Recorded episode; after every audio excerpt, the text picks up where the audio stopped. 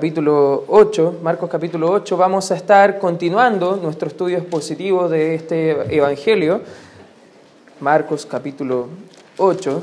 Y mientras que lo buscan, algo interesante que vemos en el libro de Marcos principalmente es una actitud de Marcos que nos ayuda a entender cómo ser un discípulo del Señor Jesucristo, cómo nosotros podemos llegar a ser un hijo de Dios. En el principio del, Evangelio vemos en el capítulo número 1 que lo necesario para ser un hijo de Dios es arrepentirnos y creer en el Evangelio. Por ejemplo, antes de llegar al capítulo 8, guarde su espacio ahí, pero vaya conmigo, por favor, al libro de Marcos, capítulo 1, versículo número 14. Aquí estaba hablando, eh, después de Juan, que fue encarcelado, Jesús vino, dice el 14, a Galilea, predicando el Evangelio del reino, diciendo, dice el 15, el tiempo se ha cumplido, el reino de Dios se ha acercado, y fíjate las palabras que están ahí, arrepentidos y creed en el Evangelio.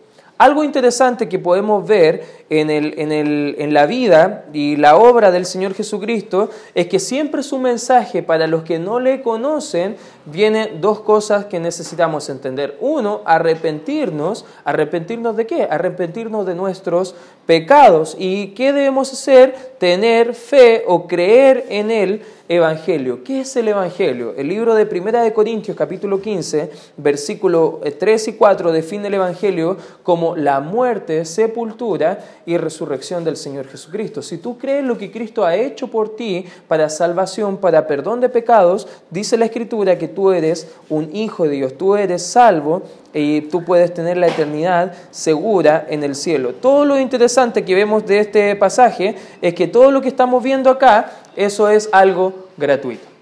Algo interesante del, Evangelio, según lo que nos enseña el libro de Efesios capítulo 2, versículo 8 y versículo 9, dice que por, que por gracia somos salvos por medio de la fe.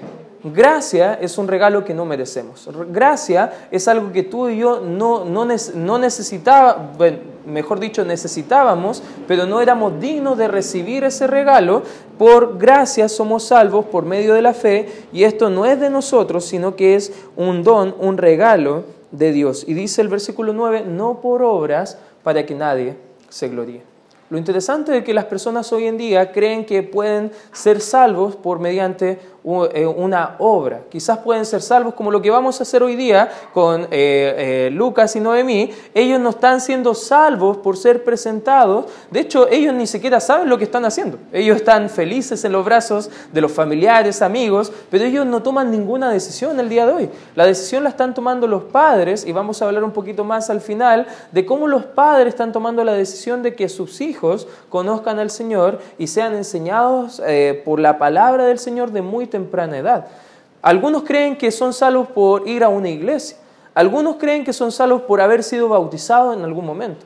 Algunos creen que son salvos por hacer buenas obras. Bueno, lo que vemos en la Escritura, que tú y yo no podemos tener la salvación, sino que sola y únicamente por el arrepentimiento de nuestros pecados y la fe en el Señor Jesucristo. La salvación es completamente gratuita. ¿Lo entiendes? ¿Amén? Eso es algo que nosotros necesitamos entender. Pero el discipulado es algo diferente el ser un discípulo del Señor Jesucristo va a requerir un precio. Y de eso quiero hablar en esta tarde, cuál es el precio del discipulado. Y en el libro de Marcos, acompáñame al capítulo número 8 del Evangelio de Marcos, porque interesantemente, si ya eres salvo, ya has reconocido a Cristo como tu Señor y Salvador personal, si ya te has arrepentido de tus pecados, vas por fe en el Señor y Dios te recibe, tú eres su hijo, ya tienes seguridad de que eres un hijo de Dios, bueno, ese es el mejor paso que puedes dar. Y si tú todavía no lo has hecho, que esperamos que en esta oportunidad tú puedas tener ese paso de fe y poder recibir al Señor Jesucristo como tu Señor y Salvador, pero el discipulado se trata de algo muy diferente. El discipulado se trata de cambiar nuestra mente, cambiar nuestra conducta y rendirnos por completo a lo que Dios quiere en nuestra vida. ¿Cuál es el precio del discipulado? Fíjese el versículo número 34, si lo tiene me puede dar un fuerte amén. Marcos 8, 34 dice, y llamando a la gente y a sus, ¿qué dice la escritura? Y a sus discípulos.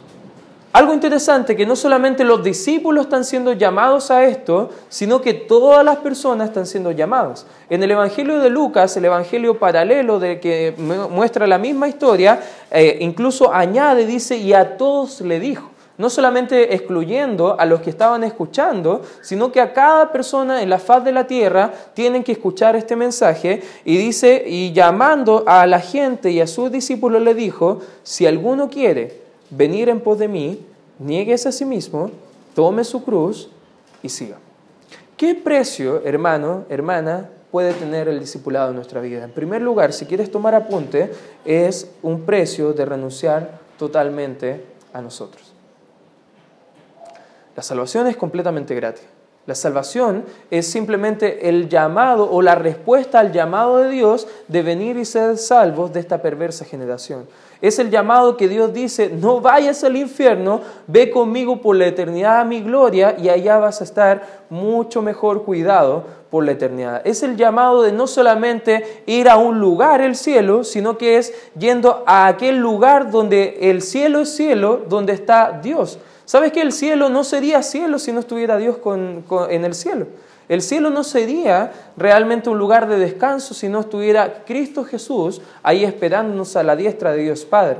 Por ende, la salvación, cuando tú entiendes que la salvación es sin lugar a duda, completamente por gracia, ofrecida gratuitamente a todos, tú vas a entender que la salvación es algo que tú no merecías y es algo que tú puedes aprovechar y disfrutar. Muchas iglesias hoy en día están enseñando acerca del Evangelio como algo que necesitamos poder realizar algunas cosas para poder ir al cielo. Incluso hay un dicho popular que cuando tú haces una buena obra durante el día, tú has dicho, oh, hoy me gané el cielo. No sé si alguna vez has escuchado decir ese dicho popular, pero no tiene nada que ver con la realidad. No tiene nada que ver con lo que enseña la palabra de Dios, porque el cielo no lo podemos ganar nosotros, porque Cristo ya lo ganó por nosotros. Cristo dijo en Juan 14 que Él fue a preparar lugar para nosotros, para que a, donde Él va, nosotros también podemos ir. Y en el capítulo 14, versículo 6, fíjate lo que dice, la escritura va a aparecer por pantalla, dice, Jesús le dijo, yo soy el camino y la verdad y la vida. Y interesante las siguientes palabras, dice, nadie viene al Padre sino por mí.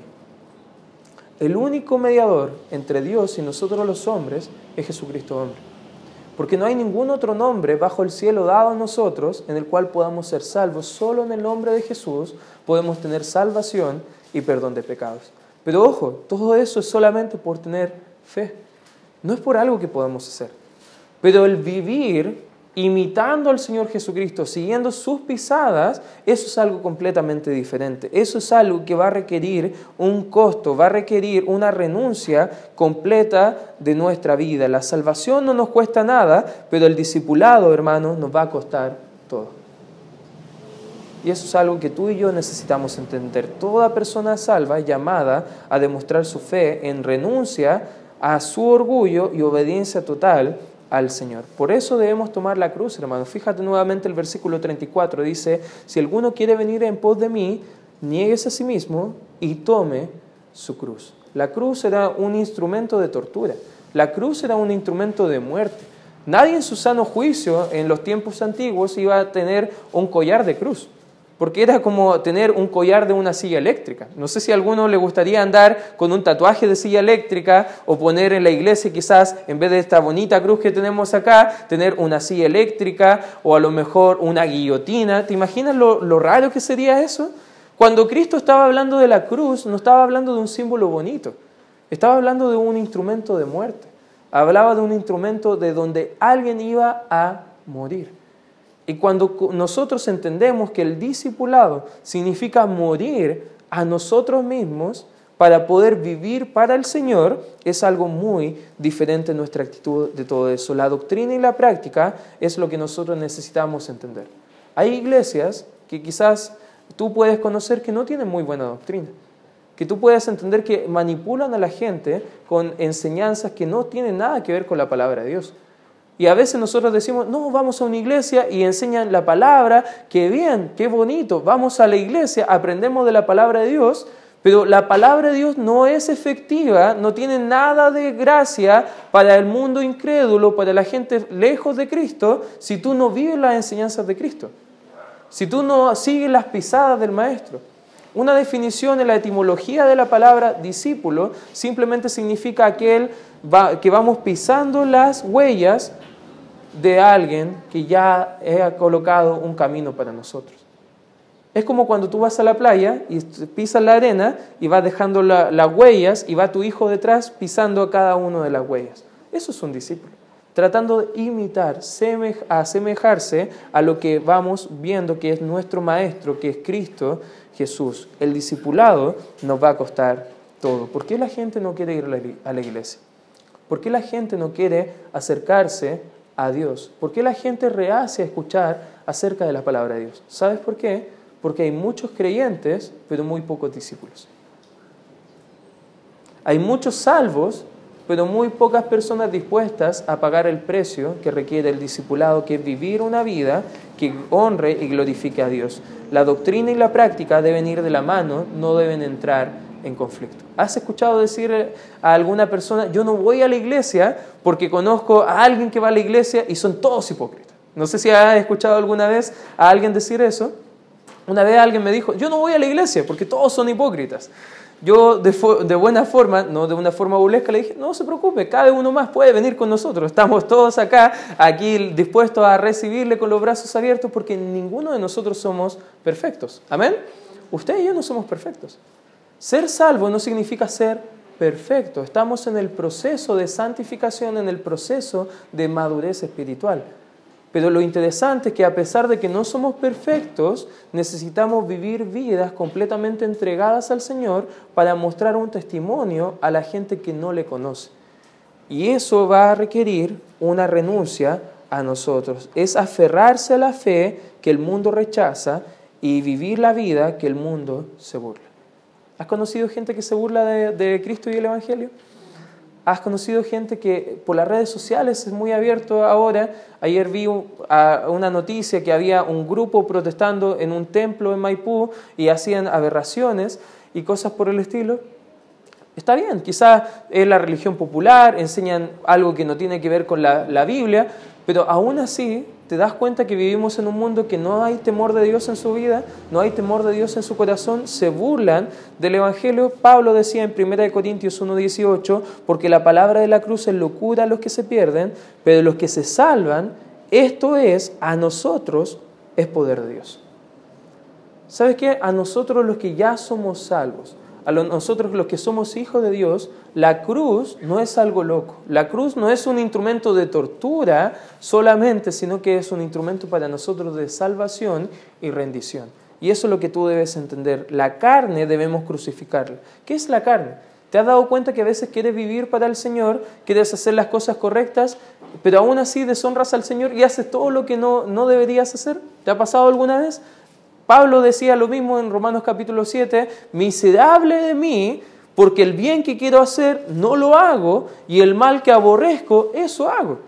Y sabes qué, en esta lucha, siendo seres humanos imperfectos, estamos en una lucha con nuestra carne que está viciada, acostumbrada al pecado, pero por nosotros mismos no podemos tener victoria. Por eso Cristo murió por nosotros. Esa lucha diaria contra el mal y el pecado esas luchas diarias contra la tentación, esas luchas diarias que tenemos contra eh, el, el enemigo, Satanás, el diablo, esas luchas que tenemos de obedecer a Dios.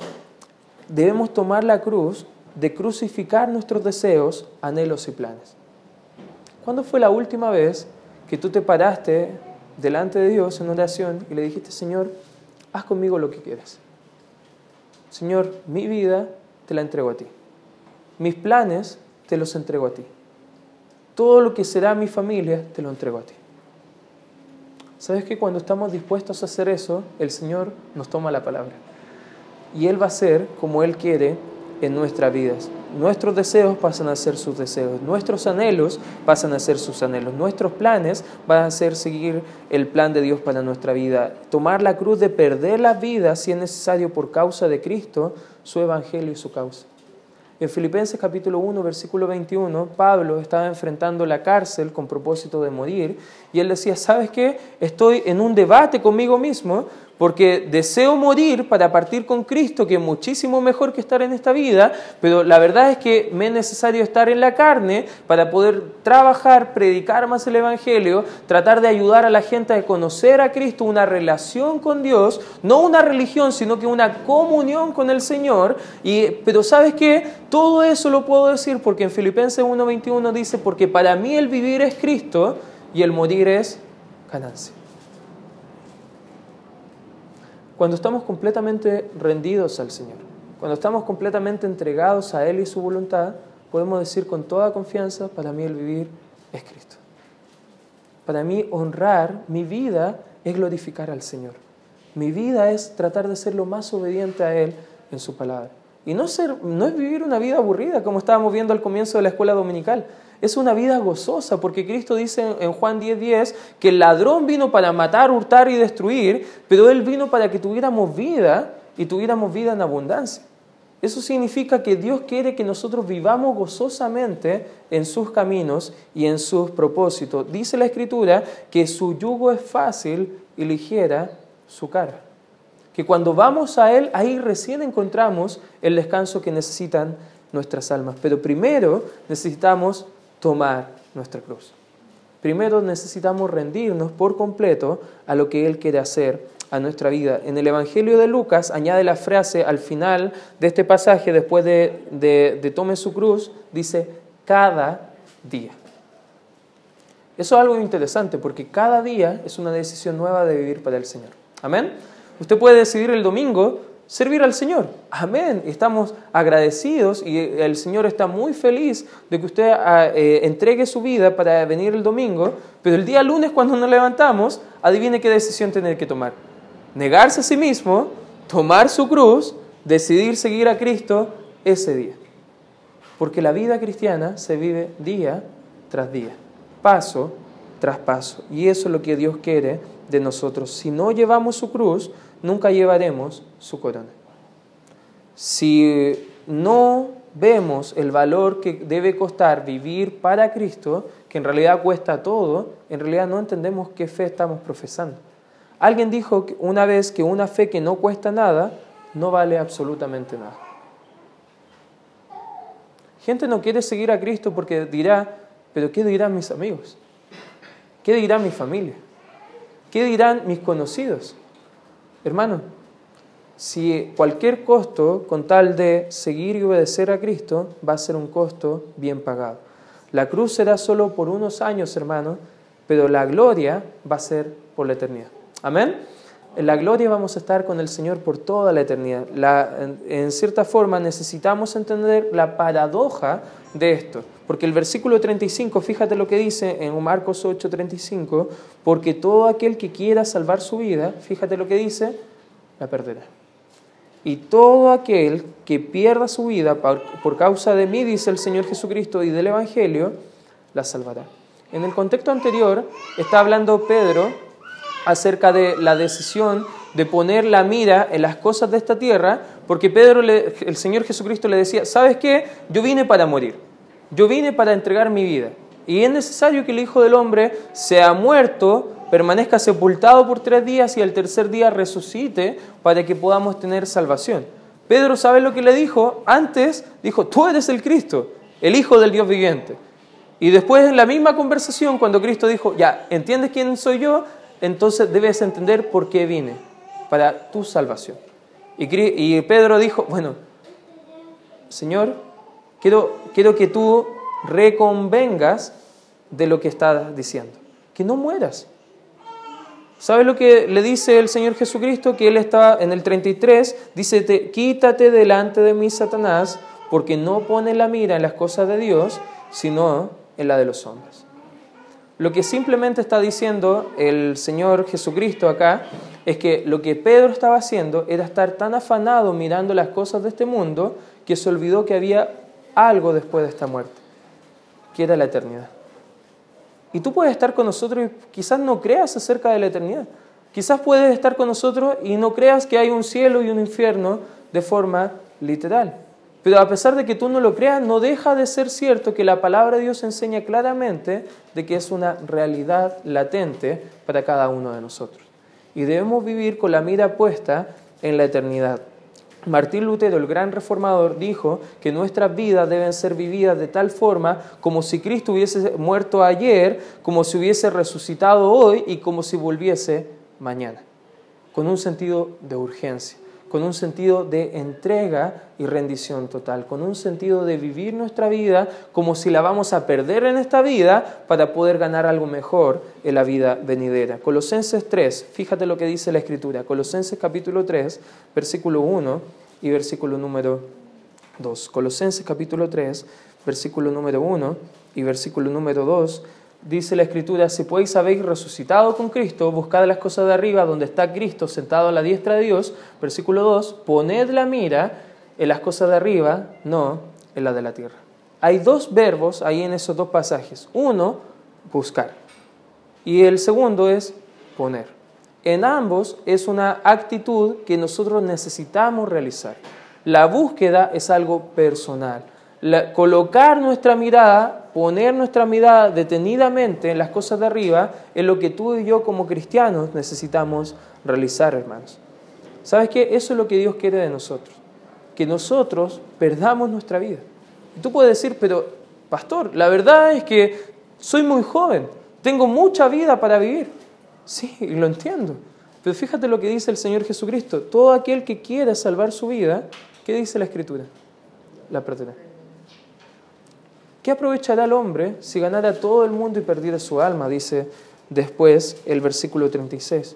¿Qué aprovechará? ¿De qué valdrá todos los esfuerzos si al final del día, al final de tu vida, tu destino estar eternamente separado de Dios? Tu destino será eternamente condenado en el infierno. ¿De qué servirá todos los esfuerzos que hiciste para dejar una buena casa para tus hijos, dejarle buena salud, buena, buena educación, si al final a lo mejor tu destino no es donde deberías estar. Qué triste, hermano. Qué triste que hay mucha gente afanada con las cosas de esta tierra, pero que en realidad nunca piensan y nunca se han detenido a meditar que hay algo que Dios quiere para nosotros. Que no perezcamos, que no vayamos a ese lugar, sino que procedamos al arrepentimiento. Segunda de Pedro 3.9 enseña eso, que Dios no quiere que nadie vaya al infierno, que nadie perezca sino que todos se arrepientan y crean en el Evangelio. Y eso es un mensaje maravilloso que necesitamos creer. Es un mensaje que es gratis de recibir, hermano. Pero también el discipulado debes entender que si no vivimos vidas transformadas, vidas radicales para el Señor, mucha gente que necesita escuchar el Evangelio, nuestras vidas van a ser de tropiezo para que no conozcan las personas. Como nuestros vecinos que dicen, yo no voy a la iglesia porque todos los cristianos son hipócritas. Yo no voy a la iglesia porque conozco un cristiano y yo sé cómo se comporta. Hermanos, qué triste testimonio estamos dando al mundo. Qué triste testimonio estamos dando del Evangelio de amor y salvación que Cristo quiere dar a las personas. Esto debe repercutir, hermanos, de poder tomar una decisión de vivir nuestras vidas para la eternidad. Hermanos, tenemos pocos años. Algunos tenemos menos años porque somos más viejitos que el resto. Ya, no soy tan viejito, pero ya tú, tú estás entendiendo la idea. ¿Cuántos años podemos dedicar al Señor? ¿Cuántos años será la eternidad?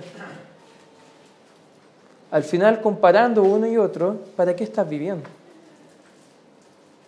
Siendo honestos, podemos estar evaluando nuestras vidas y pensando, ah, esto es muy radical, quizás es un precio que no estoy dispuesto a pagar. Es, de eso se trata el mensaje.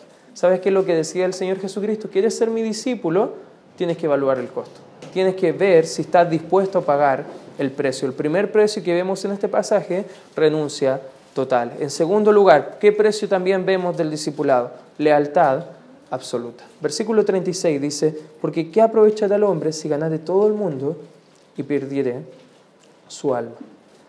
La idea en el original es la idea de alguien que está puesto en discusión entre uno y otra opción.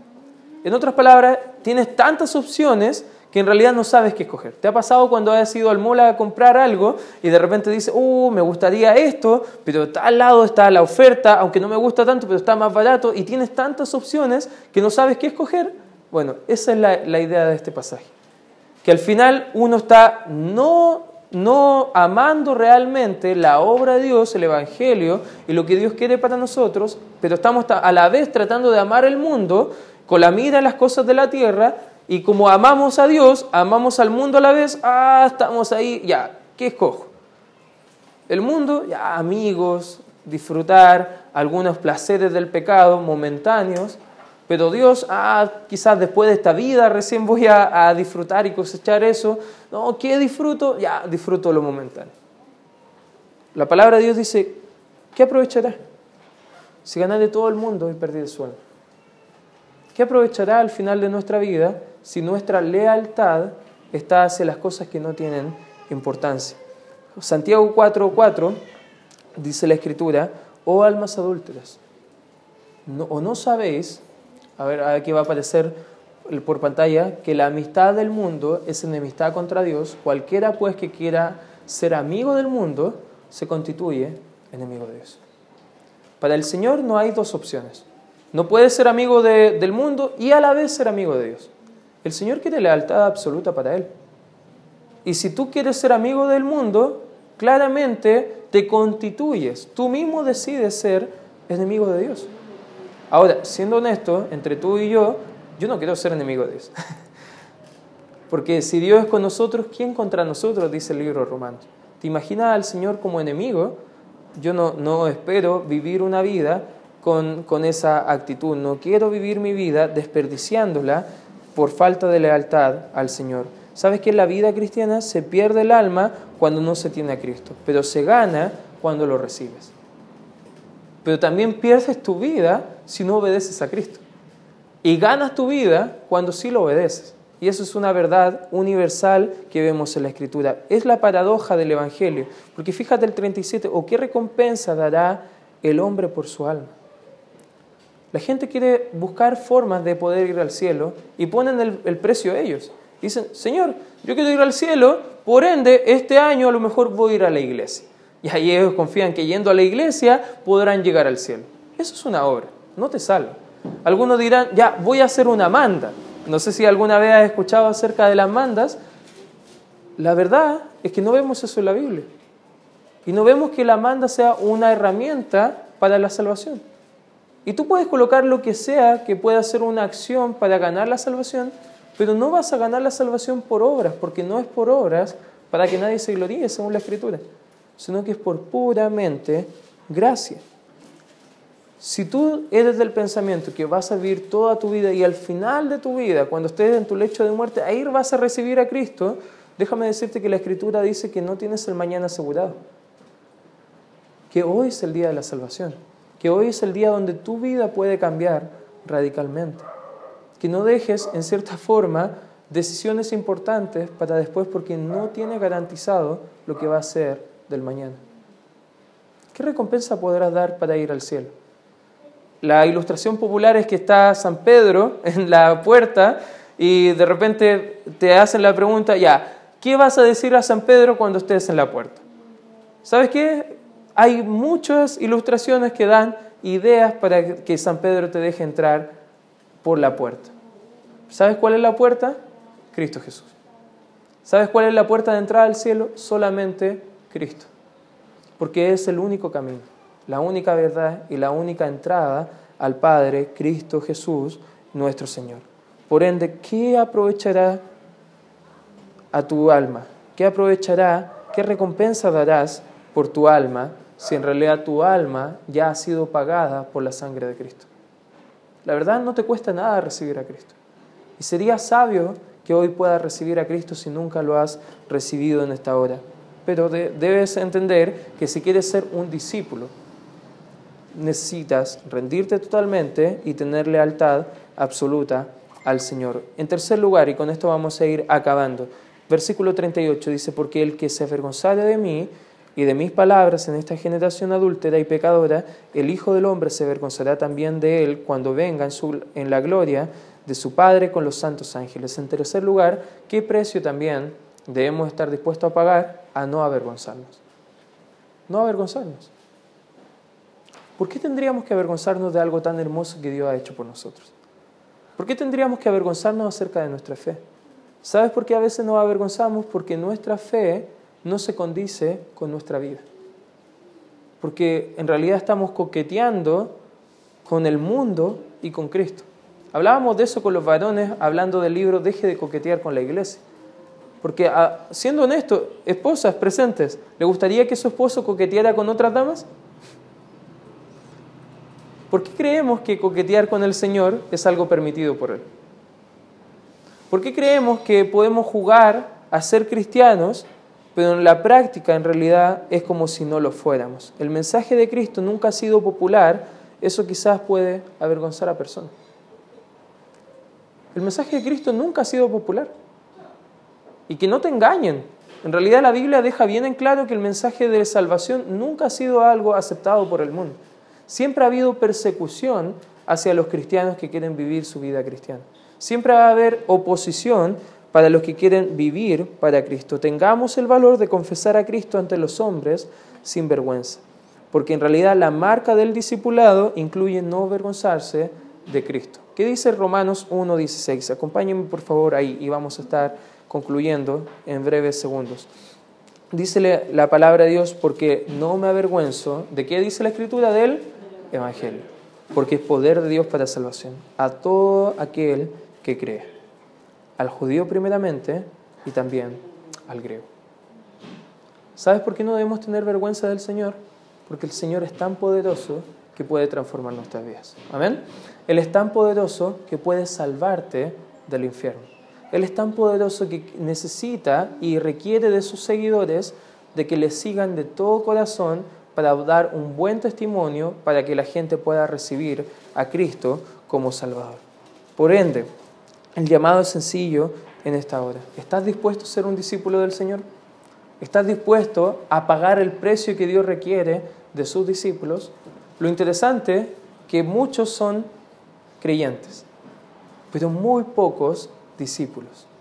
Y es por eso que el Evangelio no puede progresar porque no hay creyentes dispuestos a pagar el precio. Y hoy te quiero animar a ti, que estás con nosotros, a que puedas pagar el precio, a que puedas estar dispuesto a rendir tu vida para seguir al Señor Jesucristo. Y si tú nunca has recibido al Señor Jesucristo, quiero dar por ti.